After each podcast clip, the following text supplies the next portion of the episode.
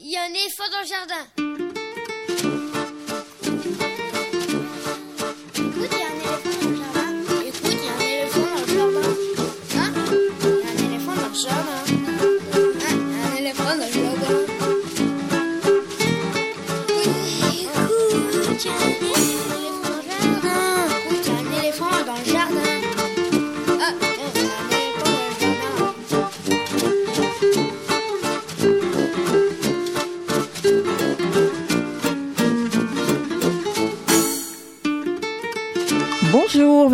Soulet au micro pour l'actualité culturelle des enfants petits et grands en Ile-de-France.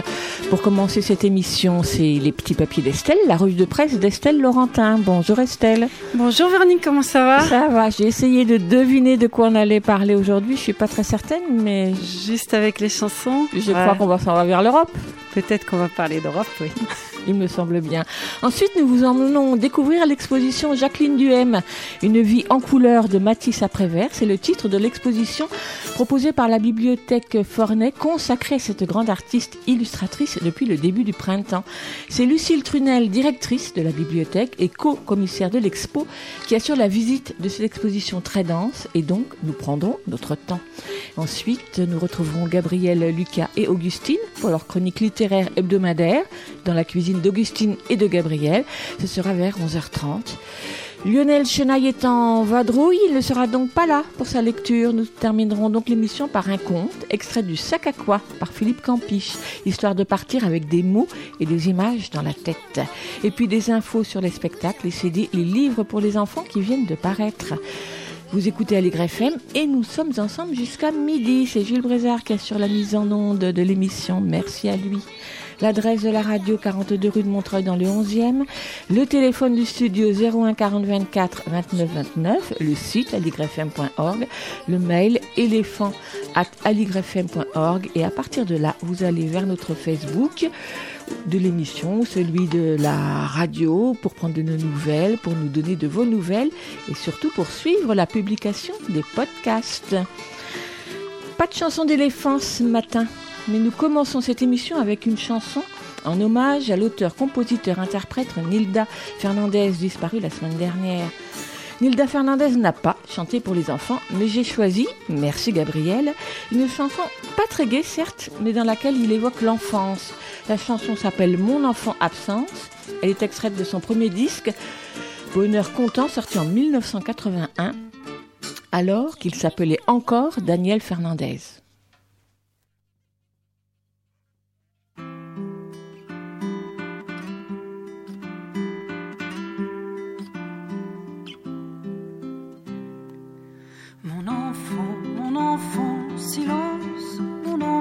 Absence, mon enfant, rêveur.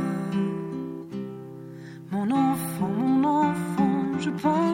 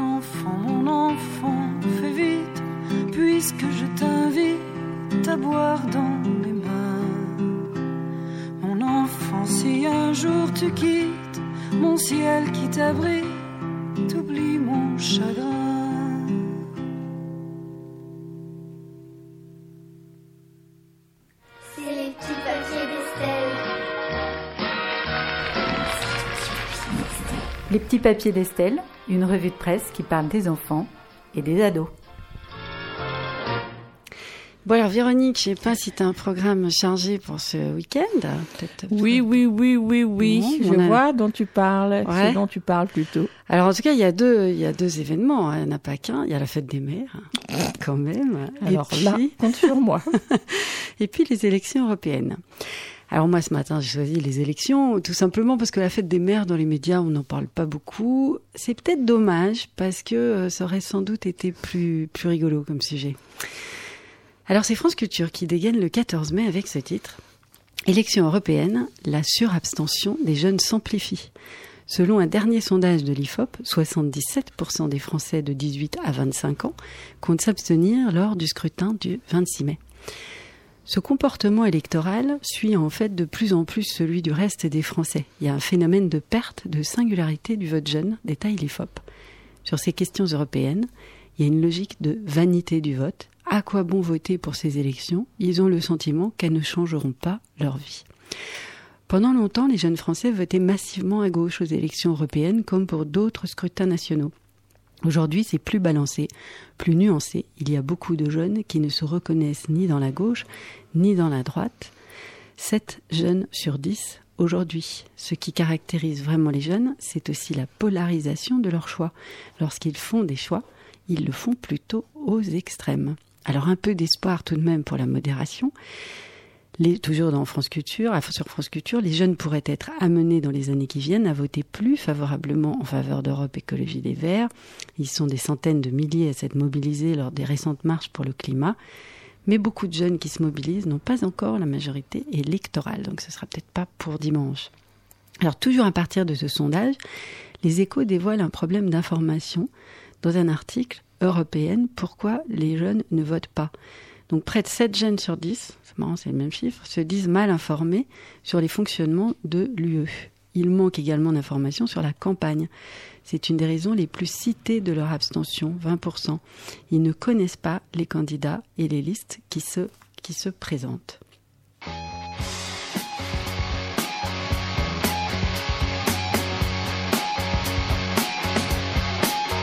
Je comprends rien, je comprends rien du tout, je comprends rien. Je comprends rien, je comprends rien du tout, je deviens fou. Je comprends rien, je comprends rien du tout, mais je comprends rien, rien de rien. Si je comprends rien, mais rien du tout, c'est qu'un loup, c'est qu'un. Je comprends rien, c'est tellement flou, et je comprends rien, mais on s'en fout, rien du tout. Alors voilà, on comprend rien et comprendre davantage le fonctionnement de l'UE les inciterait à voter et c'est le cas pour toujours 7 jeunes sur 10. Alors à bon entendeur, euh, hein, comme on dit. Certains se remuent cependant pour mobiliser les troupes et Libération est allé voir aux Pays-Bas un Europa Show pour séduire les jeunes. Face au constat que leur génération était démobilisée et sensible aux partis nationalistes et europhobes, deux amis ont monté un spectacle autour de l'Union européenne. Un succès auprès des convaincus, titre Libération. Une vidéo démarre sur un écran géant, un film de quelques minutes vise entre autres à retracer l'histoire de l'Union européenne, puis vient l'échange. À chaque question, le public doit répondre en brandissant la lumière de son choix blanche pour oui, rouge pour non. Les rares porteurs de lampe rouge filent à l'anglaise et les europhiles, eux, resteront une bonne heure à discuter au bar du théâtre. Sinon, on peut aussi tenter de faire voter les jeunes grâce aux réseaux sociaux. À l'approche des élections européennes, Snapchat veut inciter les jeunes à aller voter, rapporte BFM Télé et 20 minutes. Elle a par exemple, l'application Snapchat, hein, donc créé des filtres et des autocollants spéciaux pour l'occasion, comme des drapeaux ou des urnes. La fonctionnalité de Snapchat, pardon, la fonctionnalité Snap Map permet aussi d'envoyer des notifications aux utilisateurs pour leur rappeler la date des élections et un lien pour qu'ils puissent se renseigner. Ah ben là, on tient peut-être quelque chose après tout. On parlait bien d'information tout à l'heure. Bon, il faudra aller voir euh, où mène ce lien de renseignement. C'est monté avec euh, l'Union européenne, hein, ce- cette application. Enfin, Donc du sérieux, tu veux dire? un peu de sérieux peut-être. Mais bon, c'est pas fini. Le 19 mai, dans le Parisien, on lisait Les jeunes Européens sont tentés par un pouvoir fort. Il y a de la défiance à l'égard des institutions.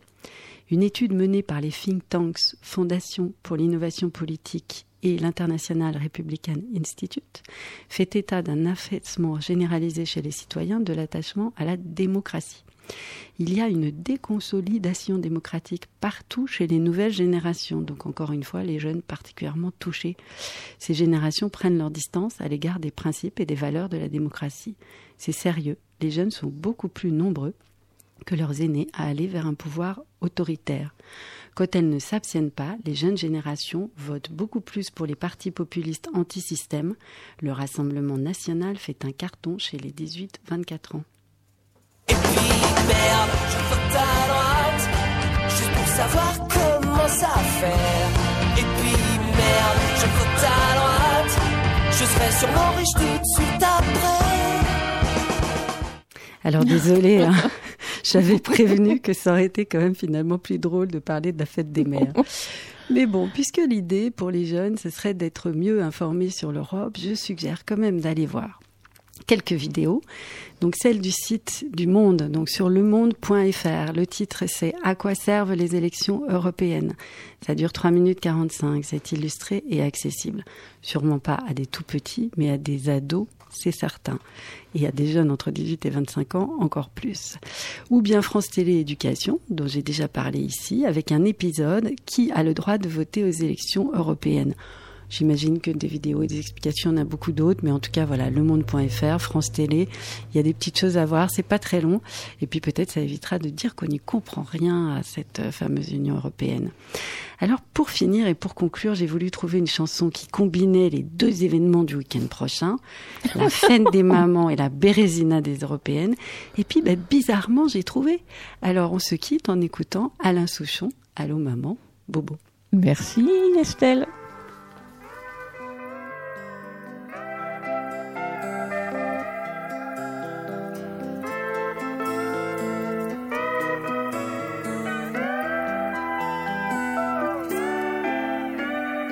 Marche tout seul le long de la ligne de chemin de fer. Dans ma tête, y a pas d'affaire. Je donne des coups de pied dans une petite boîte en fer. Dans ma tête, y a rien à faire. Je suis mal en campagne et mal en ville. Peut-être un petit peu trop fragile. Allô, maman, bobo. Maman, comment tu m'as fait, je suis pas beau. Allô, maman, bobo. Allô, maman, bobo. Traîne fumée, je me retrouve avec mal au cœur. J'ai vomi tout mon 4 heures. Fête nuit folle avec les gens qui ont du bol. Maintenant que je fais du musical. Je suis mal à la scène et mal en ville. Peut-être un petit peu trop fragile. Allô, maman, bobo. Maman, comment tu m'as fait, je suis pas beau. Allô, maman, bobo. Allô, maman, bobo. Moi, je voulais les sorties port à la voile la nuit parée des étoiles. Moi, les chevaux, le revolver et le chapeau clown, la belle Peggy du saloon. Je suis mal en homme dur et mal en petit cœur, peut-être un petit peu trop rêveur. Allô, maman, bobo. Maman, comment tu m'as fait, je suis pas beau. Allô, maman, Allô maman bobo. Je marche tout seul le long de la ligne de chemin de fer. Dans ma tête y a pas d'affaire. Je donne des coups de pied dans une petite boîte en fer. Dans ma tête y a rien à faire. Je suis mal en campagne, je suis mal en ville. Peut-être un petit peu trop fragile Allô maman, bobo. Maman, comment tu m'as fait, je suis pas beau. Allô maman, bobo. Allô maman, bobo. Allô maman, bobo. Maman, comment tu m'as fait, je suis pas pas beau.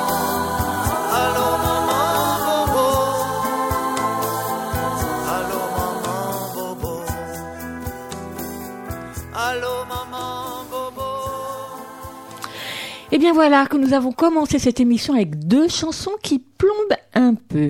Alors, avant d'aller visiter l'exposition consacrée à Jacqueline Duhem, je vous propose de s'alléger un peu, de partir dans les airs avec le cerf-volant.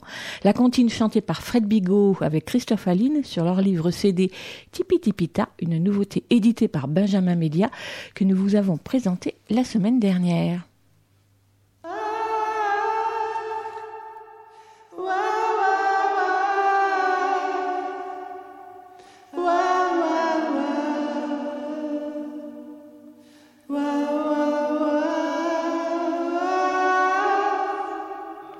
C'est cerf-volant qui tourne, qui vire, emporté par un doux zéphyr. Retiens bien ton cerf-volant, où il partira dans le vent.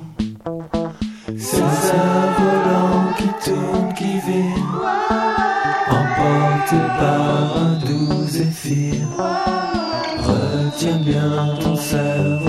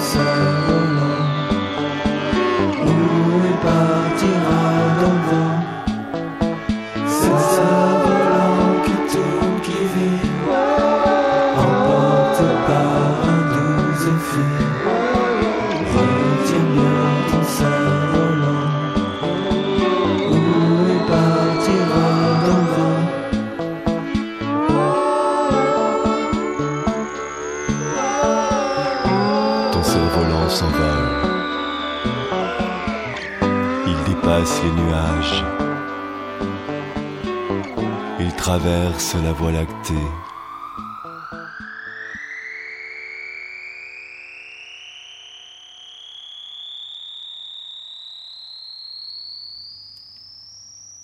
à l'YFM 93.1, écoute, il y a un éléphant dans le jardin.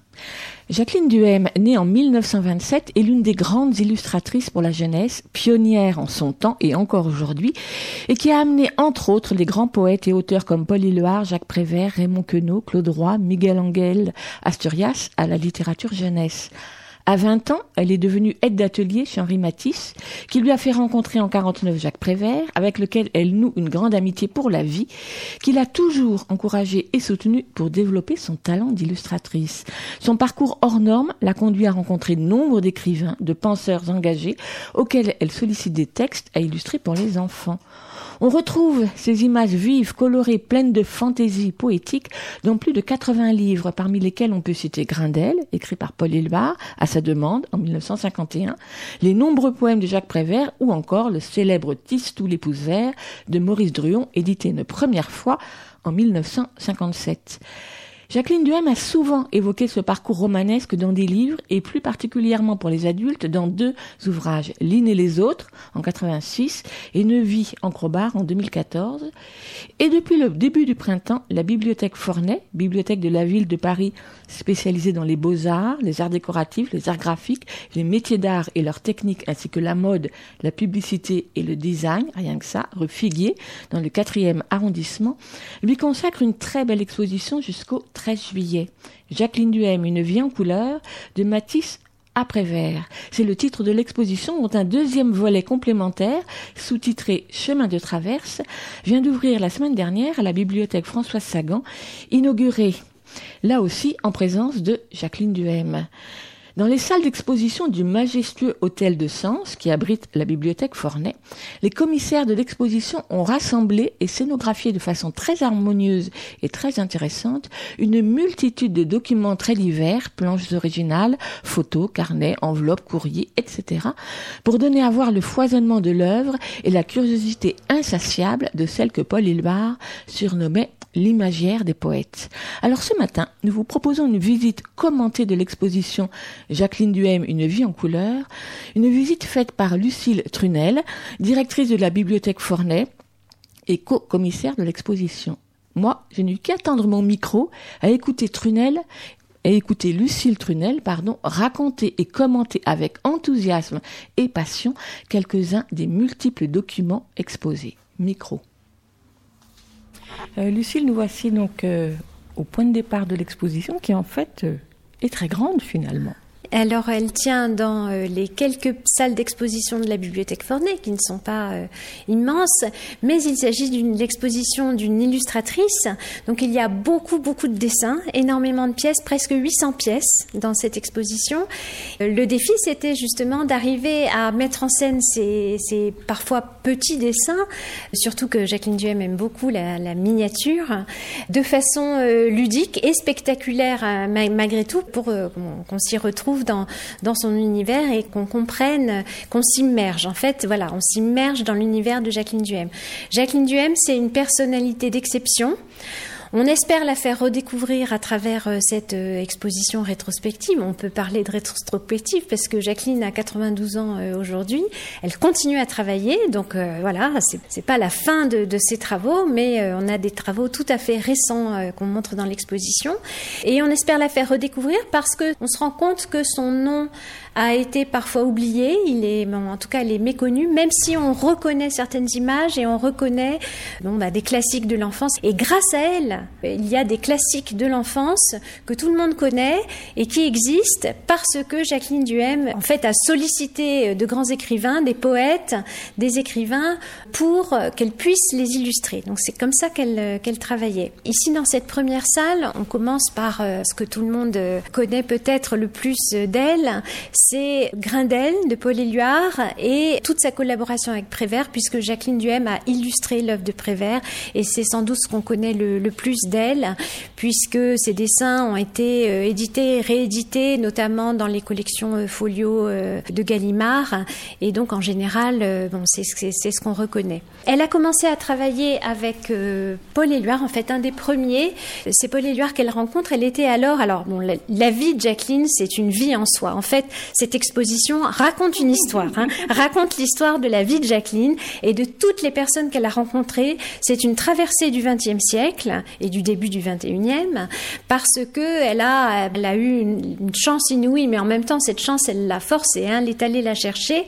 Elle a côtoyé les plus grands, les, les intellectuels, les penseurs et les artistes du XXe siècle, et pourtant elle revenait de loin parce qu'elle a eu une enfance très difficile qu'on raconte dans la deuxième partie, qui explique peut-être cette énergie, ce besoin vital qu'elle avait de créer et d'exister à travers euh, son travail et à travers ses amitiés. Dès qu'elle sollicitait un artiste, elle s'en faisait un ami. C'est parfois pas que des amis, hein, c'est parfois des amants. Et donc elle a eu une vie vraiment très moderne, très engagée euh, pour l'époque.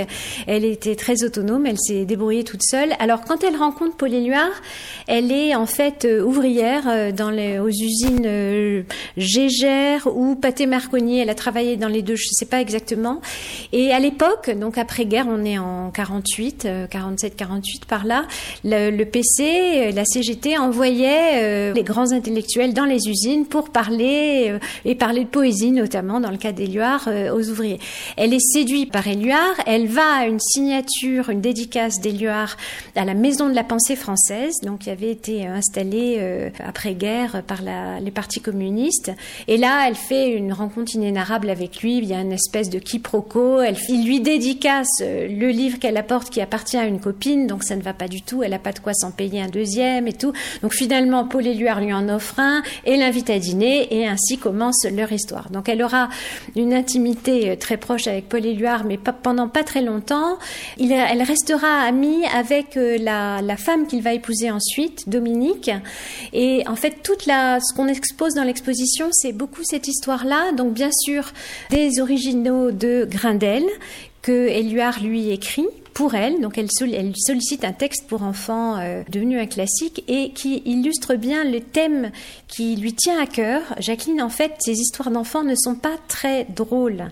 Ce sont des histoires qui peuvent être lues et qui plaisent aux adultes. Et en cela, elle s'est inscrite aussi, et c'est pour ça qu'elle a pu épouser les courants des années 70, parce que elle raconte des histoires où l'enfant est au centre, la force de l'enfance est racontée, la pureté, la force de l'enfant, son innocence face à la dureté du monde des adultes et à la, méchanceté et la cruauté de la guerre. Et voilà, elle s'inscrit dans un courant euh, qui est cher aux intellectuels aux poètes de l'après-guerre, un pacifiste, qui pense que voilà les, les, enfants ont raison et les enfants doivent être traités comme des adultes aussi. Et ça, ce sera quelque chose qui marquera la révolution de l'album des années 68, dans laquelle elle s'inscrit pas vraiment. Elle est en marge des courants, mais elle connaît tout le monde, elle connaît tous ces courants et elle s'y insère à sa façon, avec sa, sa patte euh, personnelle. Le style de Jacqueline Duhem, on le voit dès ses premières images là de Grindel, qui sont alors on a le manuscrit d'Éluard qui a été hmm. prêté par le musée euh, d'art et d'histoire de Saint-Denis, et puis on a les illustrations de Jacqueline. Alors une de ses particularités, c'est qu'elle ne cesse de redessiner des œuvres bon qui ont du succès bien sûr, hein, les, les classiques, et à chaque fois elle fait quelque chose de différent. On a l'impression que le style de Jacqueline, plein de fantaisie, d'exubérance, la nature, les animaux, les couleurs, on a l'impression que c'est toujours la même chose c'est faux. En fait, quand on regarde ce qu'elle a fait, à chaque fois, elle a refait pour s'adapter à un public qui changeait, un lectorat qui changeait. Donc on voit bien là ces dessins qui sont plus récents, sont plus modernes que les tout premiers de Grindel. Ici, on a la, première publication dans Elle, parce qu'il va y avoir une histoire entre le journal Elle et Jacqueline, on va y venir. Beaucoup de ces euh, récits ont été publiés d'abord euh, dans des journaux et notamment euh, dans Elle pour lequel elle travaillait. Alors ça, c'est l'autre grande particularité de Jacqueline. Elle envoie à ses amis des lettres illustrées. Alors des lettres délicieuses, pleine de fautes d'orthographe pour certaines, parce que bon, Jacqueline a très peu fréquenté l'école. Hein. Elle a, bon, elle a été enfant en temps de guerre et puis elle a eu une enfance ballottée vraiment euh, entre les, les, couvents. Enfin, une mère peu aimante. Elle n'a pas eu le temps d'apprendre bien l'orthographe et surtout ces dessins délicieux qui ornent aussi bien les lettres que euh, les, les enveloppes. Donc évidemment, on a là toute une mine de petits chefs-d'œuvre. Toutes ces lettres qu'elle a envoyées à toutes ses amies pendant toute sa vie, elle continue à le faire. Hein. Euh, bon, maintenant, elle fait plus de dédicaces dans les livres, mais elle continue à envoyer des lettres. On va se tourner justement vers le côté Prévert. Dans le titre de l'expo, on a mis de Matisse à Prévert parce que Matisse va jouer un rôle. Alors Matisse n'est pas un poète à qui elle a, demandé des, textes, c'est celui qui va euh, lui apprendre le métier en fait. Hein. Elle va rencontrer donc peu de temps après euh, sa rencontre avec Éluard, grâce à la CGT, elle est envoyée se reposer dans le Midi parce que bon, on est au sortir de la guerre, elle devait pas être bien bien en forme euh, à travailler à l'usine. On l'envoie se reposer dans le Midi et arrivée à Nice, elle écrit à Matisse qui habite là. Bon, elle dessine depuis toute petite, hein. elle, adore le dessin et elle lui dit voilà, cher maître, j'aimerais vous rencontrer, avoir vos conseils, etc. Matisse la, reçoit chez elle et en fait, il va il séduit par cette jeune, euh, cette jeune femme euh, euh, toute de fraîcheur, candide et naïve, hein, bah, de bien des aspects, mais pleine de talent. Il va la garder pendant deux ans comme assistante. Et donc c'est là qu'elle va apprendre vraiment comment travailler. Elle va apprendre la leçon du patron, en fait, comme elle l'appelait. La leçon du patron, c'est le travail, le travail, le travail. Tous les jours, on travaille. La main est l'outil qui prolonge le cerveau et il ne faut pas la laisser se reposer. Mais donc c'est grâce à Matisse qu'elle rencontre Prévert, puisque euh, Matisse lui envoie faire dédicacer par Prévert, qui n'est pas loin, il est à Saint-Paul-de-Vence, euh, dans Provence lui aussi. Et là, elle rencontre Prévert et là vraiment, c'est le coup de foudre de l'amitié, la véritable amitié. Donc Prévert, jusqu'à sa mort, va vraiment prendre sous son aile Jacqueline, et ensuite elle restera très amie avec sa femme, sa fille et sa petite fille aujourd'hui. Voilà, donc elle tisse des liens très forts avec Prévert, qui va beaucoup l'aider, et c'est lui qui va lui faire rencontrer beaucoup de gens, et dont les, les époux Lazareff, qui vont donc euh, la faire travailler pour le journal Elle. Ce n'était pas facile, même à l'époque, de vivre de, de ses dessins en tant que jeune femme illustratrice. Donc le premier chef-d'œuvre qu'ils font ensemble, c'est l'Opéra de la Lune. On, a voulu faire un focus sur l'Opéra de la Lune, même si c'est pas forcément euh, l'œuvre la plus connue aujourd'hui. C'est quand même une œuvre fondatrice. C'est vraiment une œuvre qu'ils font tous les deux. Là, pour le coup, elle n'est pas illustratrice. Prévert a la gentillesse de voir ce qu'elle dessine, de changer son texte quand elle, elle introduit des, des images auxquelles il n'avait pas pensé. Donc c'est une co-construction ce que nous montrent les premières maquettes de l'Opéra de la Lune. Et donc on voit là sur cette maquette qui a été rédigée par Jacqueline, éditée par qui le fera, AT. Donc ce sont des maquettes avant l'édition. À l'époque d'ailleurs, c'est pas si facile d'éditer euh, l'Opéra de la Lune ou Grindel. On ne trouve pas des éditeurs français. Ils sont d'abord édités en Suisse, puis après le succès venant, ils sont beaucoup réédités. L'Opéra de la Lune a beaucoup réédité. C'est aussi un opéra au sens vrai du terme puisqu'il y a une musique des chansons alors c'est l'histoire, toujours la même histoire en fait, d'un enfant, Michel Morin, donc il vit dans la Lune. Dans la journée, il raconte euh, aux gens ce qu'il a rencontré dans la Lune, euh, ben, les, gens de la Lune, l'opéra de la Lune, il y a vu ses parents parce qu'en fait Michel Morin a perdu ses parents. Donc c'est un texte onirique, tout à fait particulier. C'est pas un poème, mais c'est un conte onirique. On a essayé d'évoquer ce monde de, de Prévert, donc on a la jeune Jacqueline avec Prévert à peu près à l'époque, enfin dans les premières années une lino euh, qu'elle a réalisé, un portrait de Prévert. Et puis on a choisi, alors parce que là, il y avait trop de choses. La majorité des, pièces exposées dans l'expo viennent de l'atelier euh, appartement qu'habite Jacqueline aujourd'hui. Et il est bourré d'œuvres, de dessins originaux. Et donc on a, on a choisi, on a pioché dans cette manne et on a euh, choisi pour évoquer Prévert en sortant de l'école, page d'écriture, des, choses qui pouvaient parler aux enfants d'aujourd'hui. Et on a mis un petit peu de correspondance, notamment une lettre délicieuse qu'on aime beaucoup, dont on était tous d'accord pour la mettre, parce qu'on est, plusieurs commissaires de cette exposition, il fallait se mettre d'accord à chaque fois. Donc c'est la lettre où elle écrit à, Jacques, euh, mon petit Jacques, alerte, alerte, il faut absolument que tu me donnes du travail, parce que je suis fauché, fauché à en rester au lit. Donc ça illustre tout à fait le type de relation qu'elle pouvait avoir, beaucoup d'humour, beaucoup d'humour dans ses lettres et dans ses dessins. Donc il faut savoir regarder regarder, les détails des dessins de, Jacqueline parce que il y a beaucoup d'humour, l'humour du détail, le détail qui tue. Et puis euh, beaucoup de gravité aussi. Hein. Là, on a mis euh, étrange étranger, donc des dessins auxquels on s'attend pas, où on montre qu'elle est capable d'une gravité euh, profonde qui s'exprime aussi dans le livre des droits de l'homme qu'elle a illustré à la demande de Robert Badinter qui en a rédigé la préface. Donc il y a beaucoup de choses dans cette première salle, mais on va pas parler de tout. C'est plutôt une salle autour de ses premières rencontres, mais aussi on y a mis des œuvres qu'elle a réalisées également en tapisserie. Et on a mis des tapisseries. Parce que ça, c'est une facette de l'œuvre de, Jacqueline, de l'artiste, qu'on voulait absolument mettre en exergue. Et en fait, c'est une touche à tout. Elle est curieuse de toutes les formes d'art, les métiers d'art.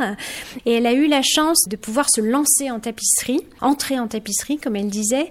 Donc on a exposé, alors pas des tapisseries très grand format. Elle en a fait des très grands formats, mais c'était un peu difficile de les acheminer jusqu'à Fornay et de les mettre en valeur dans les salles de Fornay. Mais on a mis des choses qui indiquent un petit peu quand même de quoi il s'agit dans la tapisserie. On a mis un grand carton, euh, une partie d'un grand carton numéroté pour indiquer la technique qu'elle utilisait. Chaque numéro correspond à une couleur. Elle a travaillé la tapisserie entre 1967 et 81 à peu près. Et puis alors on retrouve l'univers de Jacqueline dans ses tapisseries parce que c'est l'amour de la nature, un foisonnement que Jean Perrault a, qualifié de baroque. Hein. Il dit qu'il y a du baroque dans les images de, de Jacqueline. En fait, ce qu'elle aime représenter, c'est la la nature et les animaux dans leur euh, supposée pureté. Alors je peux pas tout commenter dans cette salle, il y a trop de choses. La deuxième salle, c'est donc sa, sa vocation, son enfance terrible, quelques souvenirs d'enfance pour évoquer cette enfance. Alors en fait, le mieux pour évoquer l'enfance de Jacqueline, c'est les deux autobiographies dessinées qu'elle a faites euh, elle-même. L'une et les autres, publiées en, en 86, puis Une vie en croque-bar, euh, qui a été publiée, lui, par Gallimard en 2014. Alors, ça se dévore tellement c'est délicieux, ces petites euh, autobiographies en images, pleines d'humour, et qui racontent l'histoire de sa famille, et puis son histoire à elle, les rencontres. Donc, on, a des images de l'enfance. On a choisi de parsemer l'exposition de ces croquis de l'une et les autres et de ma vie en croque-bar, parce que c'est elle qui raconte le mieux son enfance, en fait. Sa mère était une fille mère, elle était libraire à Versailles, mais en fait, sa mère a rencontré un étudiant grec de passage. Ils ont fait euh, un enfant ensemble, mais après il, a disparu euh, à tout jamais. Donc pas de père, considéré comme la bâtarde. Elle, elle avait, elle avait une sœur hein, d'ailleurs, mais un père grec c'était vraiment mal vu. Donc une famille plutôt bourgeoise, mais avec cette marginalité. Très vite livrée elle-même. Sa mère a tenu une librairie à Neuilly ensuite. Donc elle, elle, elle jouait avec les gosses euh, dans la rue. Donc elle, elle évoque ça avec beaucoup de malice. Et puis, et puis euh, à l'approche de la guerre, euh, sa mère qui ne s'en sortait pas trop, puis elle devait être dure. hein. On comprend très vite que Jacqueline avait déjà un sacré caractère. Elle l'a toujours. hein. Sa mère l'a emmenée lors d'un pèlerinage à Rome pour essayer de se débarrasser d'elle en fait. Et elles ont pris le bateau, un cargo pour aller en Grèce. Et là, arrivée à Athènes, au Elle essaye de trouver. Alors euh, Jacqueline raconte, euh, on va dans une cabine téléphonique, on cherche dans l'annuaire, on essaye de retrouver. Évidemment, on retrouve pas le père. Mais donc sa mère repart en la laissant dans un couvent au Pirée, euh, en Grèce. Et donc on a une photo euh, agrandie de, de cette époque-là. Donc de, euh, elle a presque 10 ans et elle est abandonnée aux religieuses en Grèce. Elle y reste deux ans. Elle est rapatriée comme euh, une religieuse française euh, en juste à la- à l'annonce de la guerre. euh. Et là, elle va aller vivre à Clermont-Ferrand avec une de ses tantes. Donc elle est comme ça ballottée de couvent en pensionnat. Il y a un épisode où elle va à l'assistance publique. Bon, c'était une forte tête et les adultes savaient pas trop quoi faire avec elle. Mais elle, pour s'en sortir, elle ne cessait de dessiner. Alors il nous reste un des petits carnets qu'elle dessinait lorsqu'elle était euh, chez les religieuses. En fait, elle dit qu'elle a jamais souffert de la faim pendant la guerre parce que elle échangeait des dessins avec ses camarades de classe et avec les religieuses qui lui demandaient des dessins en échange de biscuits vitaminés. On a quelques exemples des dessins qu'elle faisait petite. Elle a remporté un prix à Clermont-Ferrand pendant la guerre qui lui a permis de fréquenter euh, les galeries des beaux-arts de Clermont-Ferrand. Donc elle était euh, douée hein, euh, et on voit que déjà elle avait l'habitude d'écrire à sa famille des lettres euh, illustrées euh, et des enveloppes illustrées.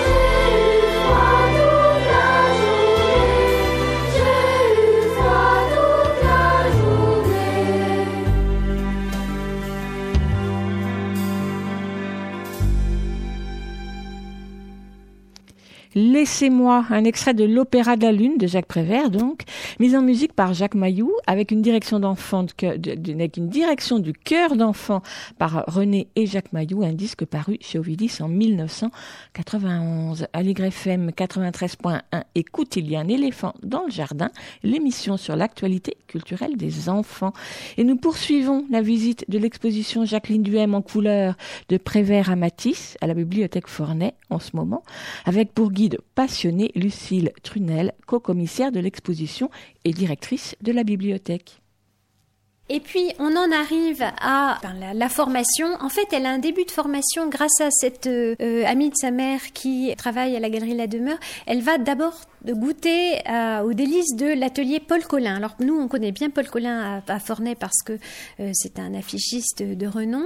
Donc elle, elle y va. Et puis c'est là que sa mère dit, non mais là, ça va, maintenant tu as 19 ans, tu vas aller travailler en usine parce qu'il faut que tu gagnes de l'argent. Donc ça, l'interrompt. Et puis, comme je le racontais tout à l'heure, heureusement, elle va avoir ces deux années chez Matisse pour apprendre euh, ce qu'est le travail de peintre. Et elle raconte dans Ma vie en croque-bar notamment et surtout dans Petite main chez Matisse qui a été publié par Gallimard euh, il y a quelques années. Elle raconte toute cette période de formation pour elle et puis cette vie euh, chez, chez le patron avec tout son entourage. Il est très âgé, hein, il est, euh, mais c'est l'époque où il est en train de préparer la décoration de la chapelle de, du Rosaire à, à Saint-Paul-de-Vence et donc elle y participe. Elle prépare les, des grands papiers gouachés qui sont découpés. On la voit en photo en, train de travailler. Elle figure avec ses grands papiers gouachés les différentes parties du vitrail pour que le maître puisse ensuite faire corriger, puisque lui, il a plus la force, bien sûr, de monter si haut. Donc on a un portrait d'elle euh, par Man à cette époque, qui nous montre euh, bien comme elle était euh, séduisante également, et puis quelques lettres de Matisse qui lui sont envoyées, qui évoquent aussi cette tendresse hein, qu'elle suscite chez tous ces grands qu'elle approche. À la même époque, grâce à Prévert, donc dont elle fait la rencontre. Elle rencontre Picasso. Là, on a, on a voulu faire une place à tous ses amis, parce qu'en fait, ses amis et artistes qu'elle connaît lui donnent une force inouïe. Et dans atelier, chez elle, elle est entourée des photos ou des hommages, des, cadeaux que lui ont envoyés euh, tous ses amis. Et donc, on a mis euh, dans, l'exposition des collages de Prévert, qui, lui sont dédiés. On la montre euh, à la bibliothèque de Clamart, la célèbre bibliothèque modèle pour les sections jeunesse, en compagnie de Robert Robert Et cette photo a été prise par sa fille, puisqu'elle a eu une fille avec Jean-Pierre Bamberger, Hélène Bamberger, qui est photographe elle-même. Et donc là, on a un petit peu euh, une évocation de tout ce qu'elle a fait euh, auprès des enfants, parce qu'elle s'est beaucoup rendue dans des bibliothèques et des écoles pour euh, faire connaître son travail et l'œuvre de Prévert notamment. Hein. Et puis on a d'autres amis qui sont représentés ici à travers des dessins qu'ils lui ont fait, notamment François Place, et puis un dessin de Quentin Blake, un autre de Georges Lemoine. Donc sont tous des artistes qu'elle a croisés au cours de, sa carrière et avec lesquels elle a participé parfois à des ouvrages collectifs. Dans la troisième salle, on a l'évocation de sa vie de femme engagée parce qu'elle a été reporter dessinatrice pour elle. Donc toujours grâce à Prévert, elle rencontre Hélène Lazareff et Pierre Lazareff qui dirige François à l'époque. Hélène Lazareff a créé euh, le journal Elle. Elle estime que ben, un magazine féminin à l'époque doit contenir des dessins pour euh, les enfants. Donc elle va embaucher euh, Jacqueline, elle va être séduite par une de ses premières doubles pages, La Maison du Père Noël, qui est une commande. Et donc pendant 20 de 1952 à 72 à peu près, jusqu'à la mort de, elle va travailler pour elle régulièrement en faisant toutes sortes de choses, des recettes de cuisine, enfin elle illustre des recettes de cuisine, des contes, euh, des crèches à découper, un peu de tout pour en vivre, hein, tout en continuant ces, illustrations euh, de grands textes euh, à côté. À propos de grands textes, on a exposé ici ce qui sont des originaux conservés au fonds patrimonial euh, de l'heure joyeuse à la médiathèque Françoise Sagan. Camille ou l'enfant double, un texte qui lui a été euh, donné par Vercors. Elle a connu comme ça ce milieu d'anciens grands résistants euh, grâce à Éluard. Et donc elle demande à Vercors un texte autour de... En fait, c'est l'histoire d'un garçon manqué. Grindel, c'était l'histoire d'une petite fille ailée. C'est la figure de l'enfant ailé euh, qui n'appartient pas tout à fait au monde euh, qui est le nôtre. Elle est tentée par la vie des oiseaux, donc on- un petit écureuil lui donne des ailes. Finalement, elle va vivre une journée dans les arbres et puis elle se rend compte qu'elle voudrait retourner dans la cuisine de sa maman et que son goûter lui manque. Donc euh, ça, c'est Grindel. Donc c'est souvent des petites filles. Michel Morin, c'était un petit garçon, mais c'est souvent des petites filles, les héroïnes de Jacqueline, et des petites filles risquent tout, un peu à l'image de Jacqueline elle-même. hein. Elle c'était un garçon manqué. Donc Camille ou l'enfant double, c'est une petite fille qui se voit à la fois petit garçon et petite fille. Elle n'arrive pas à choisir entre les deux sexualités. Donc c'est un thème qui lui a été bien retravaillé après 68 par d'autres, d'autres éditeurs qu'on connaît aussi. Mais euh, elle le travaille à sa manière. Ça se résout euh, d'une bonne manière pour Camille qui réussit à faire coexister sa double personnalité. Un mot quand même de la partie VIP et People de notre exposition, puisque Jacqueline va rencontrer, grâce à Hélène Lazareff, les Kennedy. En fait, c'est elle qui a l'idée, lors du voyage du couple Kennedy en- à Paris en 61, et elle propose à Hélène Lazareff de faire un reportage euh, en dessin de leur voyage pour l'envoyer à Caroline et John John qui sont restés à la Maison Blanche. Banco lui dit Hélène, très bonne idée, mais il faut faire vite hein, parce qu'il faut aller plus vite que Paris Match. Donc elle fait les dessins dans la nuit, raconte-t-elle. Bon, c'est la, c'est la, légende. Des fois, on ne sait pas exactement si ce que Jacqueline nous raconte est complètement exact. Les dessins sont envoyés au Kennedy, ils leur plaisent beaucoup. Donc Hélène lui dit Tu vas les offrir au Kennedy. Alors euh, Jacqueline dit bah, même, je pourrais te payer un petit peu. Non, non, tu vas les offrir. Et là, Jacqueline raconte ça souvent. Elle dit Eh, Comme elle avait raison. Parce que du coup, après leur avoir fait cadeau des dessins, elle a été invitée à la Maison Blanche et on lui a proposé de suivre le voyage suivant en 62 de Jackie Kennedy et de sa sœur, la princesse Radziwill, en Inde et au Pakistan. Donc on aussi, elle fait une série de petits tableaux qui racontent le, le voyage. Alors évidemment, tout ça a été publié dans Elle. Donc il y a des aquarelles originales, il y a la publication dans Elle, et puis il y a des livres qui ont été faits aux États-Unis et en France qui racontent euh, à chaque fois les reportages. Et ça marche tellement les reportages qu'on lui demande ensuite de suivre le voyage du général de Gaulle en Amérique du Sud. Donc à l'automne 64, le général part faire une tournée dans tous les pays d'Amérique du Sud. Et là, Jacqueline fait partie de la, la suite des journalistes. Elle est dans l'avion des journalistes avec les autres. Donc on la montre au pied de l'avion avec sa petite valise Air France, sa carte de presse. Et elle est la seule femme parmi toute cette horde de vieux routiers du reportage. Euh, Et là, elle raconte des anecdotes très très amusantes dans Ma vie en croque-bar de cette épopée. Là aussi, elle revient avec toute une série de dessins, de petits tableaux teints de toute la tournée. Ce dessin, l'arrivée à Rio, qui est très coloré, très gai, a fait euh, une des rares couvertures en dessin de elle. Alors dans cette salle, on n'a pas pu mettre toutes les œuvres qu'elle a illustrées, mais on en a mis quelques-unes suffisamment marquantes pour faire comprendre qu'elle osait s'attaquer à des textes vraiment difficiles, des textes de philosophes et de, penseurs, pas seulement de la poésie euh, comme on l'entend. On a mis euh, L'enfant de la haute mer de Jules Supervielle pour montrer euh, qu'elle était capable, voilà, et elle, elle s'efforçait par son dessin de donner une explication supplémentaire, un sens, une signification supplémentaire au texte, la sienne peut-être, mais il est encore question de la mort d'une petite fille. Hein. On a essayé dans l'exposition de mettre, quand on pouvait, quand on avait beaucoup d'images, presque tout le livre, pour montrer comment Jacqueline travaille, en laissant la place pour euh, le texte, et en vraiment en formant ces images, en imaginant comment ça va être une fois édité. En fait, elle mâchait beaucoup le travail euh, aux éditeurs. hein. Elle préparait souvent au bon format, euh, tout le montage. On a vraiment de, de véritables, dans certains cas, le, le BAT. Toujours, bon, du côté des philosophes, c'est- un travail récent hein, qu'on n'avait jamais exposé jusqu'ici. Elle a illustré euh, le livre des droits de l'homme, préfacé par Robert Badinter, à la demande de, Robert Badinter. Elle connaissait Elisabeth Badinter euh, depuis sa jeunesse, en fait. Elle avait euh, fréquenté la famille d'Elisabeth Badinter. Et donc, on a mis un petit peu de correspondance illustrée pour évoquer cette amitié-là. Et euh, on a choisi des dessins d'articles des droits de l'homme qui montrent qu'elle était capable d'illustrer des choses très dures, très violentes. Hein. L'article 5e, nul ne sera soumis à la torture ou à des peines ou traitements cruels, inhumains ou dégradants. Bon, quand on regarde les dessins, je ne vais pas le décrire là, mais euh, on comprend qu'elle suit l'actualité et qu'elle est perméable à toute la cruauté du monde d'aujourd'hui et qu'elle sait la retranscrire dans, dans ses dessins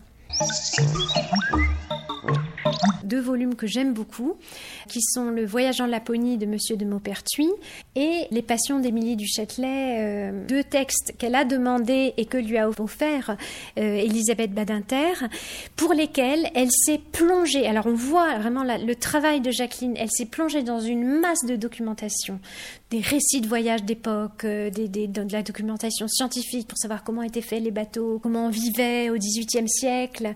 Le voyage en Laponie, c'est une grande expédition scientifique qui a permis notamment à M. de Maupertuis de montrer que les, les extrémités des pôles étaient aplaties. Donc ça se passe sous Louis XV, hein, c'est une expédition euh, qui a lieu vers 1736. Elle raconte dans des dessins somptueux, à la fois somptueux et plein de fourmillants de détails euh, vrais, véridiques, hein, puisqu'elle s'est plongée dans la documentation scientifique. Alors elle raconte le départ du bateau, euh, la rencontre avec les lapons, toute l'expédition scientifique, les instruments de mesure qui supportaient pas le froid. Enfin, elle raconte tout ça.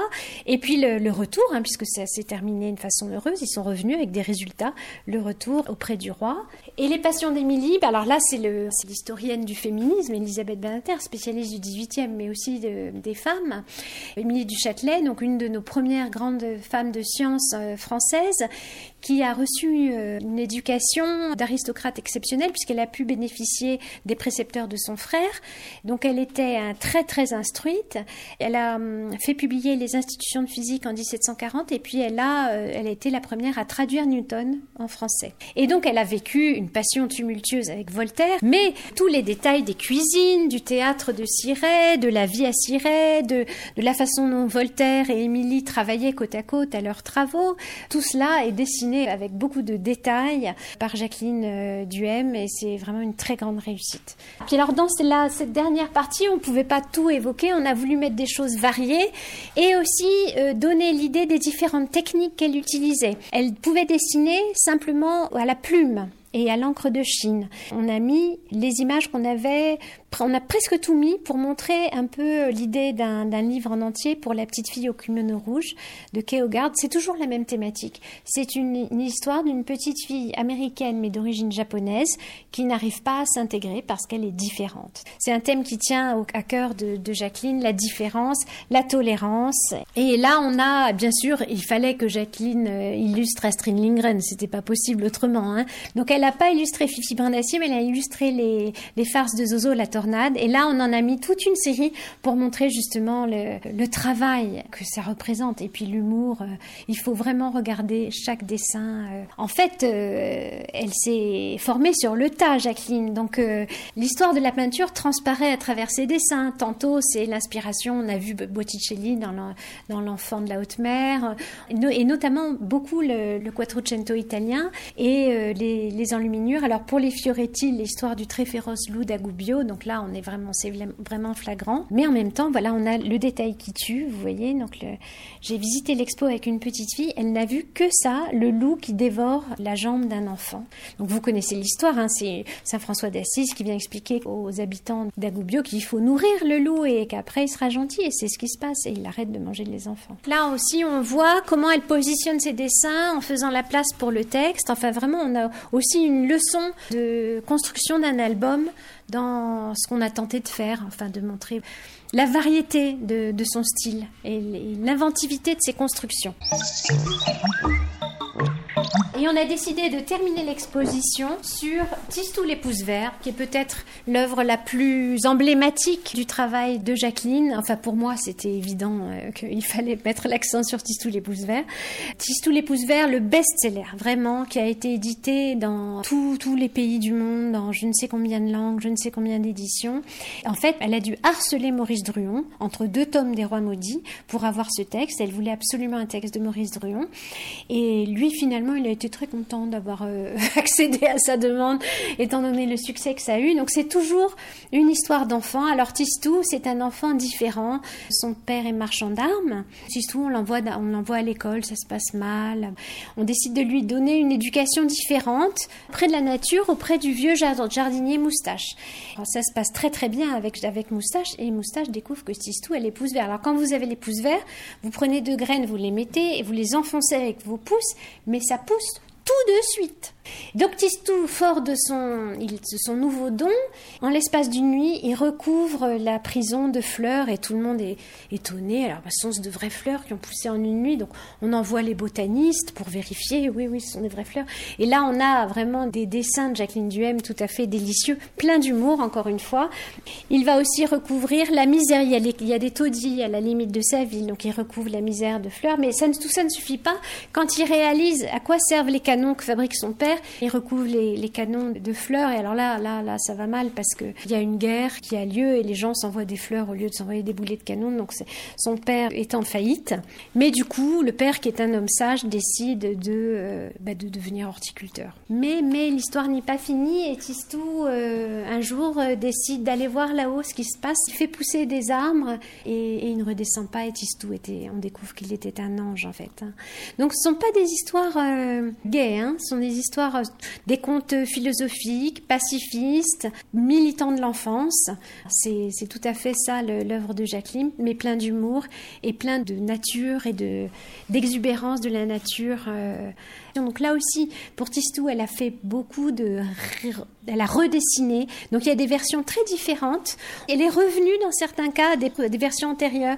Donc là, on a mis la première édition, les dessins de la première édition qui étaient en noir et blanc et une édition euh, récente où elle les reprend, mais en couleur et puis un format différent. On peut du coup appréhender cette variété des styles donc Tistou, le best-seller. Et pour terminer, pour montrer la variété des talents de Jacqueline, un dessin animé. Elle s'est mise au dessin animé aussi, à l'animation. Elle a travaillé avec euh, Henri Gruel, qui était un collaborateur de Grimaud. Et ils ont fait ensemble euh, l'histoire de Monsieur Radi et de Mademoiselle Rose. On a mis quelques dessins, parce que c'est des centaines de dessins, de découpage, des kilomètres hein, de dessins qu'elle a dû réaliser pour ce petit film d'animation. Et donc on le donne à voir euh, à la fin de l'exposition exposition, plein d'humour et de là aussi de philosophie de la, de la nature. Voilà, donc on espère que cette exposition, euh, euh, en tout cas, elle a du succès, elle plaît. Ce qui est très agréable à percevoir, c'est que les gens reviennent pour la voir, parce qu'elle est difficile à appréhender en une seule fois, mais les gens reviennent parce qu'ils ont envie de tout découvrir. Et puis maintenant, il va y avoir ensuite plus celle de Sagan, plus tournée vers les enfants, c'est-à-dire qu'il y a des thèmes qu'on a volontairement pas trop évoqués ici, son amour des chiens, par exemple. En fait, les chiens sont sa consolation depuis toute petite, hein, depuis Louloute, le premier chien. Et donc, elle a, elle a beaucoup dessiné de chiens avec beaucoup d'humour, beaucoup de tendresse et des histoires de chiens. Donc, toutes les histoires de chiens seront à Sagan. Et puis également, tout simplement d'autres albums hein, qu'on n'a pas pu mettre euh, ici. Et l'activité pédagogique de Jacqueline, qui a beaucoup euh, milité pour euh, faire connaître l'illustration, les illustrations de Prévert notamment, mais pas seulement, et son métier d'illustratrice dans les écoles, dans les bibliothèques. Elle a beaucoup œuvré. Il y a une école qui porte son nom dans la, dans la Sarthe. Et voilà, les bibliothécaires lui rendent bien aujourd'hui. Et c'est pourquoi on a voulu montrer tout cela toute son œuvre.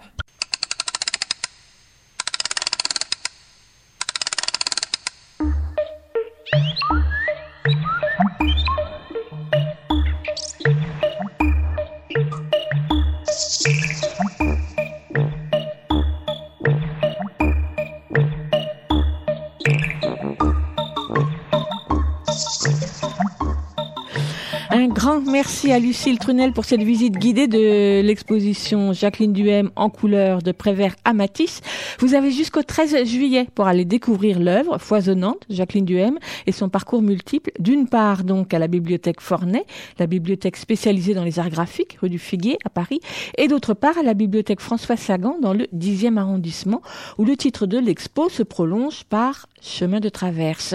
Comme l'a précisé Lucille Trunel, on peut y voir des originaux d'autres albums albums, en particulier ceux des poèmes de Jacques Prévert, et différents documents qui sont conservés dans le fonds patrimonial Heure Joyeuse, en particulier les manuels de lecture et son travail autour de Petites Mains à l'école, dérivé de l'album Petites Mains chez Matisse. Et puis donc les chiens, compagnons de vie de Jacqueline Duhem, Louloute, Nana et Hadji, que l'on retrouve dans ces albums. Un riche programme de rencontres, d'ateliers, de visites commentées accompagne l'exposition tout au long des prochaines semaines et vous pourrez donc retrouver le programme pour les enfants et ou pour les adultes sur le site des bibliothèques paris.fr.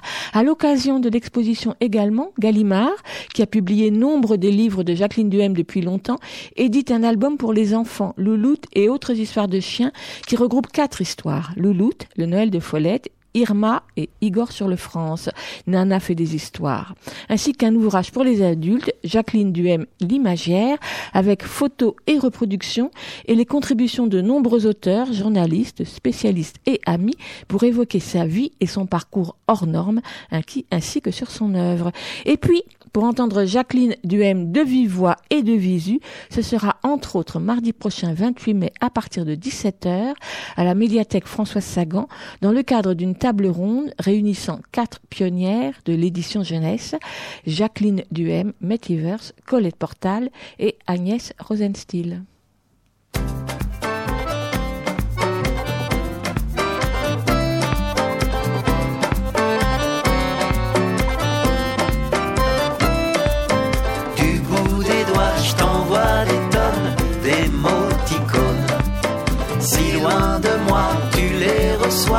Au téléphone.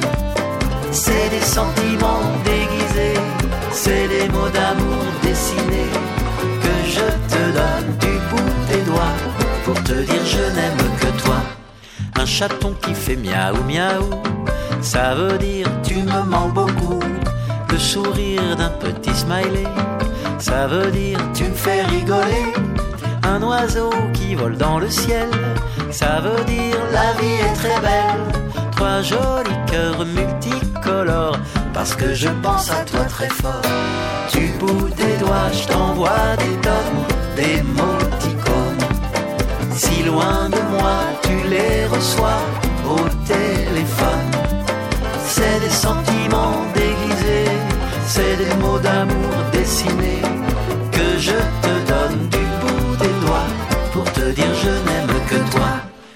Un avion qui traverse un nuage, ça veut dire je suis en voyage. Un éclair, une météorite, ça veut dire rejoins-moi bien vite. Un voilier qui file sous le vent, ça veut dire ne perds pas de temps. Une bouche toute rouge comme l'amour fou, c'est des baisers, des câlins, des bisous. Du bout des doigts, je t'envoie des tonnes, des moticônes.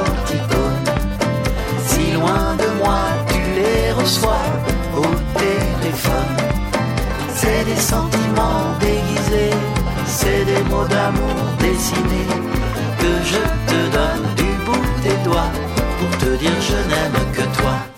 Un gros gâteau bleu, rouge et vert pour te dire bon anniversaire. Un nœud sur un paquet cadeau, c'est ce que tu recevras bientôt. Un pouce levé tout droit comme un i, ça veut dire ok d'accord youpi. Une queue fourchue et un diablotin, c'est pour te dire que t'es qu'un petit coquin.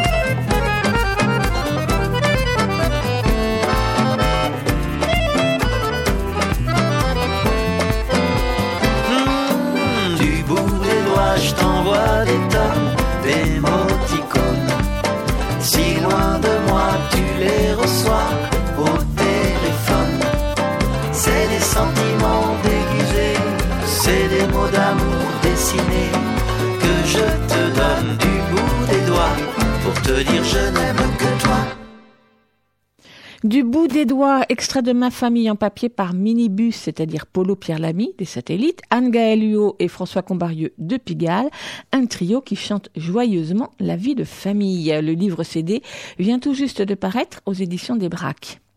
Augustine a 11 ans et elle dévore les bouquins. Gabriel, son père, lui aussi passionné par les livres jeunesse, anime la Maromo, un site consacré à l'actualité du livre jeunesse. Il adore également faire la cuisine. C'est d'ailleurs dans la cuisine qu'Augustine et Gabriel aiment se retrouver pour parler de, de leur lecture et nous en faire profiter. Voici donc dans la cuisine d'Augustine et de Gabriel, une chronique mitonnée à deux, mais cette fois, c'est Augustine qui a mis les mains dans la farine.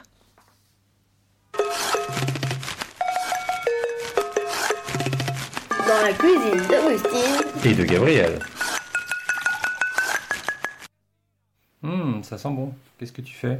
Je suis en train de faire des financiers pour le goûter. Ah super, j'adore ça en plus. Bah tiens, pendant que tu, tu finis, je vais te raconter... Enfin, je vais te parler d'un livre que je viens de lire. Alors je suis un peu embêté parce que je sais pas si c'est... En fait, si tu veux, le livre, j'ai vu qu'il était conseillé plutôt pour euh, collège. Donc je sais pas si c'est trop de ton âge. Enfin bon, tu rentres au collège l'année prochaine, mais par exemple pour le prix des incorruptibles, il a reçu le prix des incorruptibles, il était dans la sélection troisième. Moi j'ai l'impression qu'il se lit euh, plus jeune que ça. Je pense que ça a été euh, mis cet âge-là parce qu'il fait 450 pages et que ça parle d'homosexualité. Alors souvent, bah, les gens ils se disent euh, déjà c'est un sujet euh, peut-être voilà peut-être qu'ils se disent faut pas que ça on lit ça trop tôt, mais ça je trouve ça idiot. Et puis 450 pages, toi t'as déjà lu des livres de 450 pages. Oui, comme quatre sœurs et la famille aux petits oignons. Oui, bah donc euh, voilà. Alors je sais pas si tu peux le lire tout de suite, mais en tout cas dans un an ou deux, d'après moi, tu peux le lire. En fait, ça parle d'Aristote qui a 15 ans, qui se sent pas très heureux en fait, et qui espère que sa vie va changer. Il va rencontrer un, jeune, un autre garçon qui s'appelle Dante, et qui, euh, comme lui, a des origines mexicaines. Et les deux garçons vont essayer de tenter euh, de percer les secrets de l'univers, comme le dit le, le titre. C'est un bon roman sur une rencontre. C'est de qui? Ah oui, je t'ai pas dit. L'auteur s'appelle euh, Benjamin Alire Saenz et c'est sorti chez Pocket Jeunesse. Pocket Jeunesse, c'est un éditeur qui réédite des livres en plus petit format, donc euh, moins cher aussi. C'est des livres qui sont pas chers et qui sont voilà, les livres de poche. C'est l'histoire d'une rencontre, d'une rencontre euh, entre ces deux personnages. Ça se lit assez rapidement, malgré les 450 pages. C'est un style d'écriture très simple. Je vais t'en lire un extrait, tu vas voir. Sa mère lui a demandé d'aller à la piscine et euh, c'est donc c'est Aristote hein, qui parle. J'avais l'impression que quelque chose clochait chez moi, que j'étais une énigme, surtout pour moi-même. En clair, j'avais un problème. En tout cas, une chose était certaine, je ne demanderais pas à ces crétins de m'apprendre à nager. Je préférais encore rester seul et me noyer. Alors, je me suis mis dans mon coin à flottiller. Je ne peux pas dire que je m'amusais. C'est là que j'ai entendu sa voix, un peu au perché. Si tu veux, je peux t'apprendre à nager. Je me suis redressé dans l'eau, les yeux éblouis par le soleil. Il était assis au bord de la piscine. Je l'ai regardé avec méfiance. Un type qui me proposait de m'apprendre à nager Il devait vraiment pas avoir de vie. Deux losers ensemble? Oh, on allait se marrer. J'avais une règle. Mieux valait s'ennuyer seul qu'accompagné. Je la respectais scrupuleusement. Ce qui expliquait peut-être pourquoi je n'avais pas d'amis. Il me fixait, il attendait une réponse, il a répété. Je peux t'apprendre à nager? J'aimais bien sa voix. On avait l'impression qu'elle était sur le point de se casser. Tu as une drôle de voix. C'est à cause de mes allergies. T'es allergique à quoi? À l'air. Ça m'a fait rire. Je m'appelle Dante. Ça m'a encore plus fait rire. Désolé. Pas de souci, j'ai l'habitude qu'on se moque de mon prénom. Oh non, non, mais c'est juste que je m'appelle Aristote. Ses yeux sont illuminés. Nous avons tous les deux été pris d'un fou rire. Mon père est professeur de littérature, a expliqué Dante. Au moins tu as une bonne excuse. Mon père est postier. Aristote était le prénom de mon, de mon grand-père. Et mon premier prénom c'est Andrel. Tu t'appelles Andrel Aristote? Eh oui, nous avons de nouveau éclaté de rire. Pourquoi? À cause de nos noms. Parce que nous étions soulagés, heureux. Le rire est l'un des plus grands mystères de la vie. Donc tu vois, c'est assez simple, les chapitres sont courts, et donc ça se lit euh, très facilement. Et toi, t'as lu quoi euh, en dernier? En dernier, là, j'ai lu La revanche des princesses. C'est de qui? C'est de six autrices différentes. Ah, Donc, tu peux les citer? Sandrine Beau, Clémentine Beauvais, Charlotte Bousquet, Alice Briaraquet, Anne-Fleur Multon et Carole Trébord. Ah ok, donc euh, des gens dont t'as déjà lu des romans en plus, je crois, non? Oui, je crois que j'ai tous lu un roman d'elle. D'accord. Ça parle de quoi? C'est des princesses qui se vengent? Bah, qui sont pas contentes parce que c'est toujours les princes qui vont combattre les dragons ou tout ça. Et c'est toujours les princesses qu'on vit euh, toujours enfermées dans une tour ou un truc comme ça. C'est un roman un peu féministe? Oui. C'est un roman entier ou chacune a écrit une histoire? Chacune a écrit une histoire. D'accord. Toutes les histoires t'ont plu? Oui. Il y en a une que t'as préférée? Hum, bah en fait, je les ai tous bien aimés, mais il y en a une que j'ai préférée. C'est laquelle? Euh, la princesse est en colère de Anne Fleur Multon. D'accord. Tiens, bah, lis-moi un extrait pour que je vois un peu à quoi ça ressemble. Papa, tu me racontes une histoire Une histoire de monstre? Hmm, Non. De sorcière? Non plus. Le conte des sataniaux qui cherchaient leur mère? Non, non et non. Ce soir, je veux une histoire de princesse. De princesse Mais tu aimes ça Ben oui, pourquoi pas. D'accord. Il était une fois un prince qui voulait épouser une princesse, une vraie princesse, avec la peau douce, tout en délicatesse et... Mais papa, je voulais une histoire de princesse, pas une histoire de prince charmant qui a du mal à trouver chaussures à son pied. Bon, je vois, je vois. Il était une fois une princesse qui était enfermée dans une tour sans porte ni fenêtre, et toute la journée elle attendait celui qui viendrait la sauver. Et le premier jour d'été, ah ça c'est bien une histoire de princesse, mais elle a l'air ennuyeuse à mourir. Dis papa, pourquoi les princesses passent toujours leur journée à attendre ou à dormir? Tu as raison de me poser la question. Et je crois que je connais peut-être une histoire qui pourra te plaire. Va chercher le gros livre en cuir vert sur la dernière étagère. Souffle la poussière et c'est parti. Il était une fois. D'accord. Donc oui, ça reprend un peu des codes de contes habituels, quoi, en fait. Oui. Tu le conseillerais à, à qui? À Des gens qui aiment quel genre de livre? Bah ceux déjà qui aiment bien les livres qui sont pas tout le temps, euh, comment on dit, gnangnan. Gnangnan oui. Et avec les princesses qui ont des robes roses ou des trucs comme ça, qui aiment bien le, les livres sur le féminisme. D'accord. Et je t'ai pas demandé c'est quel éditeur c'est sorti?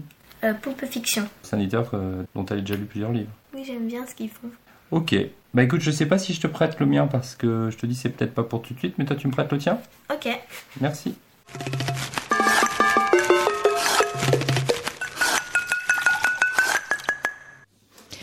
Gabriel a donc présenté Aristote et Dante découvrent les secrets de l'univers de Benjamin Alir Sahand, je ne crois pas que je prononce bien, traduit de l'américain par Hélène Zilberet.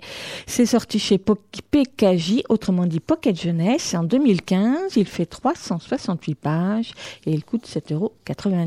Augustine, elle, a présenté La Revanche des Princesses de Sandrine Beau, Clémentine Beauvais, Charlotte Bousquet, Alice Brière-Haquet, Anne-Fleur Multon et Carole Trébor aux éditions Poulpe Fiction. Il est sorti cette année en 2019 et il fait 208 pages et il coûte une quinzaine d'euros.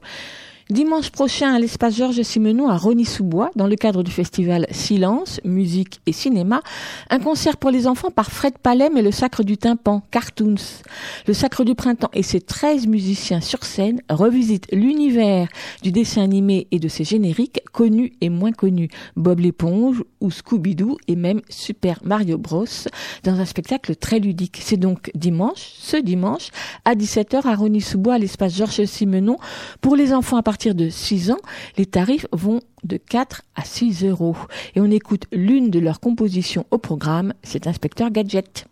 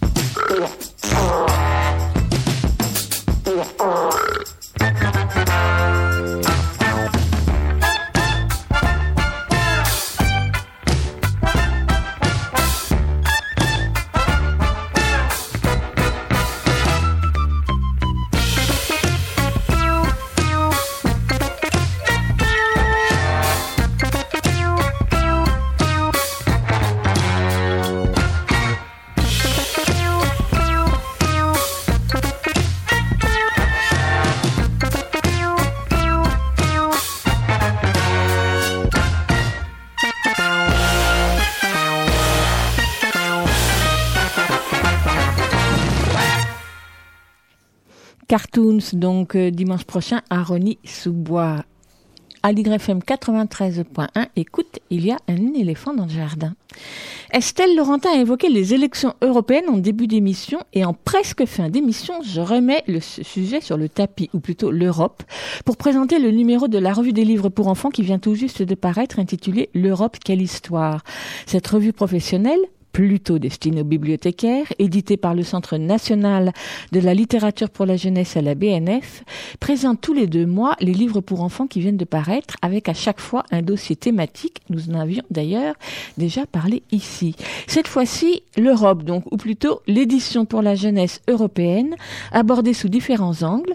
Moi, je n'ai pas encore eu le temps de la lire en détail. Je l'ai reçu, je l'ai reçu hier matin, mais je vais quand même vous donner une idée de son sommaire. Des chiffres, bien sûr, pour pouvoir comparer ce qui se passe dans les différents pays, mais aussi des articles par exemple la traduction. Et on y apprend entre autres que l'Allemagne était un des pays qui traduit le plus de livres venus de langues étrangères. Et c'est donc, ce sont donc deux traducteurs allemands qui donnent leur point de vue sur cette question de la traduction, les choix qui sont faits, etc. Du côté des illustrateurs, qui passent aisément les frontières en Europe, le projecteur est mis sur l'auteur-illustratrice Beatrice Alemagna italienne vivant à Paris, qui évoque sa double culture, mais aussi l'universalité de ses albums et les frontières de plus en plus floues entre les identités culturelles. Un article qu'il faudra que je lise en détail et tranquillement, car il est très dense, c'est celui qui concerne la question du droit d'auteur à l'heure du numérique, sur laquelle le Parlement européen vient de clore quatre années de travail et de débat, et que Lionel Morel, juriste, présente et commente, car les enjeux sont importants. Côté éditeur, la revue des livres pour enfants a interviewé Dorota Hartwich, éditrice polonaise, qui publie aussi ses albums en français et que d'ailleurs nous avions nous aussi interviewé ici en décembre dernier lors du Salon du livre jeunesse à Montreuil. Elle présente sa maison d'édition qui circule ainsi d'un pays à l'autre. Et enfin, et ensuite, plutôt autre acteur majeur de l'édition, l'imprimeur, d'autant plus important que les livres français sont de moins en moins imprimés en France et souvent à l'autre bout du monde, donc avec un fort impact écologique, entre autres, et aussi euh, qui concerne la fabrication de la pâte à papier. Et donc tout cela est abordé avec Jean-Marc Le Breton, un expert en, en industrie graphique. On pourra lire aussi un article sur la situation précaire des libraires en Europe. Et du côté des bibliothèques, c'est le Royaume-Uni qui inquiète tant la situation de la lecture publique y est menacée. Aussi, la revue lui consacre-t-elle un article avant de terminer ce dossier avec euh, Nicole Belmont, anthropologue, européaniste, spécialiste des contes de tradition orale, pour évoquer le patrimoine oral européen et ses collectes. Beaucoup d'informations dans ce dossier, d'autant plus intéressantes qu'elles ouvrent les horizons et qu'elles sont rarement abordées ailleurs, tout du moins sous cet angle, et qu'il faudra donc prendre le temps de lire tranquillement. C'est le numéro 306 de la revue des livres pour enfants, daté en avril 2019, mais paru au mois de mai, édité par la Bibliothèque nationale de France, Centre national de la littérature pour la jeunesse, un numéro qui fait 190 pages, c'est pas rien, et qui coûte 12,50 euros. Et on écoute maintenant une chanson non pas européenne, tant pis, mais marocaine. Le CD Maroc contine danseuse et berceuse, interprétée par Alima Hamdan et Zakaria Edouchi apparu l'année dernière chez ARB Musique. Il regroupe une quinzaine de chansons ou musiques traditionnelles, accompagnées par des instruments traditionnels eux aussi, qui sont plutôt destinés aux tout petits. Les chansons sont chantées en arabe, mais Alima Hamdan complète avec les paroles en français. Et la chanson qu'on écoute, c'est Garahab, je crois que je prononce très mal, le porteur d'eau. Garab, le porteur d'eau, a rempli son outre d'eau de source et il l'a mise sur son dos. Il s'est fait beau, il a mis son grand chapeau, il a mis son joli manteau. De souk en souk, il fait teinter sa clochette pour rafraîchir les bouches de son eau douce.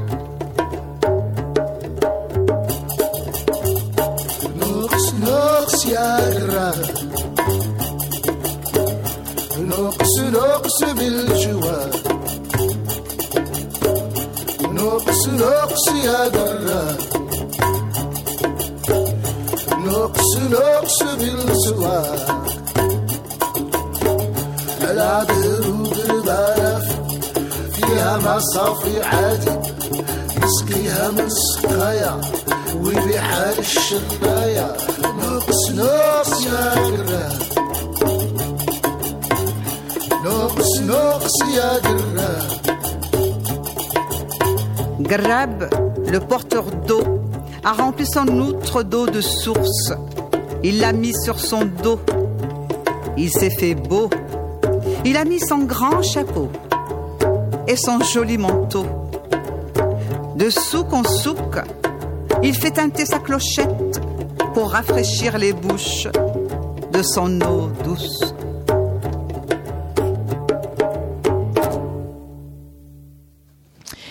Lionel Chenaille n'est pas là ce matin pour faire sa lecture en clôture d'émission, alors nous vous proposons d'écouter un conte traditionnel dit par Philippe Campiche, un conteur suisse qui compte depuis le début des années 90 dans Sac à quoi paru au début de l'année chez l'éditeur Le Jardin des mots sous forme de livre-disque. Durant 52 minutes, le conteur enchaîne les contes dans lesquels les souris tiennent le rôle principal.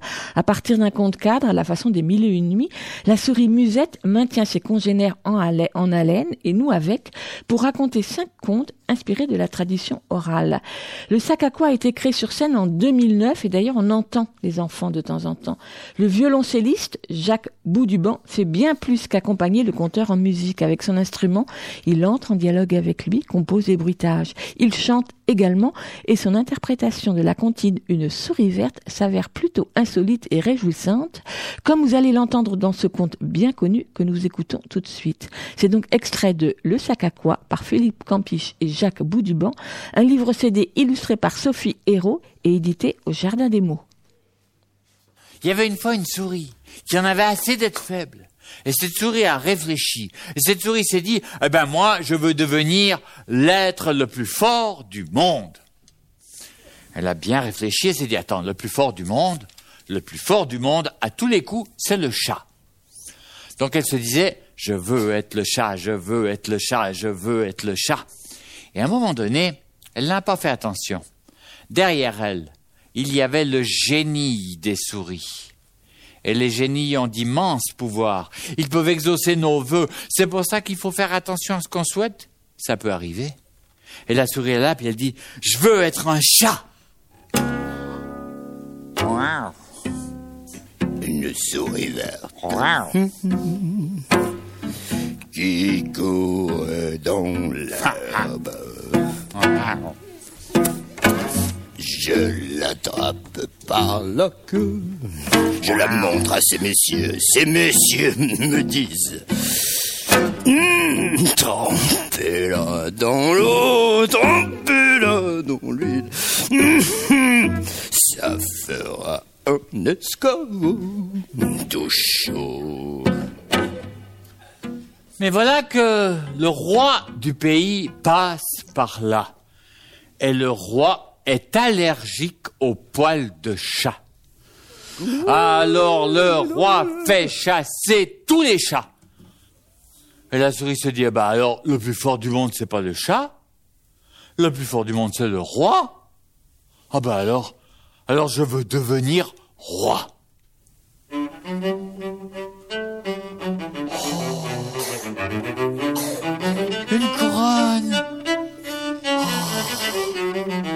Sceptre. Je suis le roi. Je commande. On m'obéit. Ha.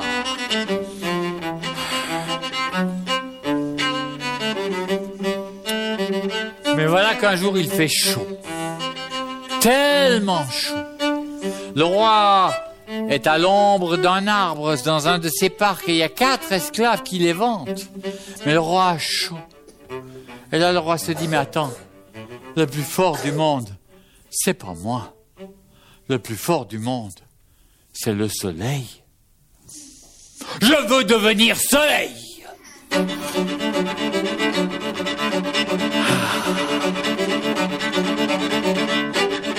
Je suis soleil. Je brille. Je brûle. je brûle ce que je veux. Tiens, je vais brûler là en bas, voilà, là. Là, je veux brûler, je veux brûler, je veux brûler.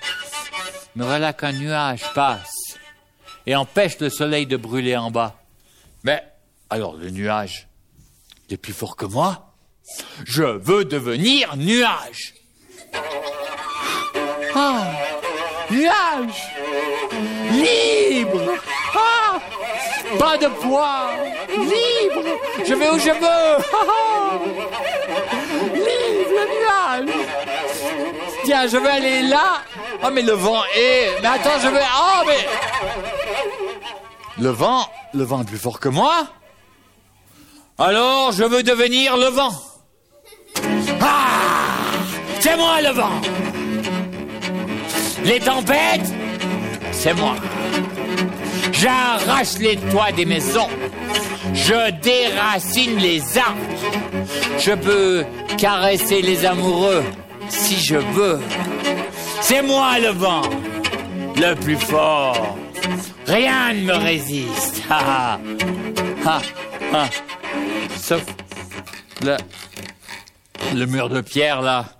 J'ai beau souffler, il bouge pas, hein. Il est plus fort que moi. Bon. Alors je veux devenir ce mur de pierre.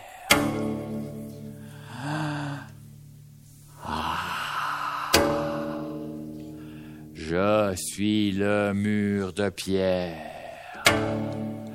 Je suis plus puissant que le vent. Le vent est plus puissant que le nuage. Le nuage est plus puissant que le soleil. Le soleil est plus puissant que le roi. Et le roi est plus puissant que le chat. Et le plus puissant de tous, c'est moi. Le mur de pierre. Ah. Ah.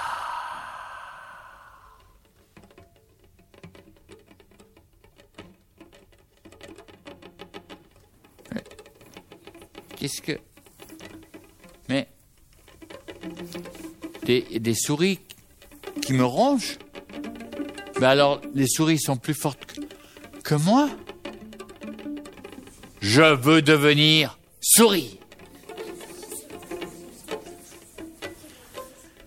C'est comme ça qu'il est redevenu souris. À la prochaine. À plus. À la prochaine. À plus.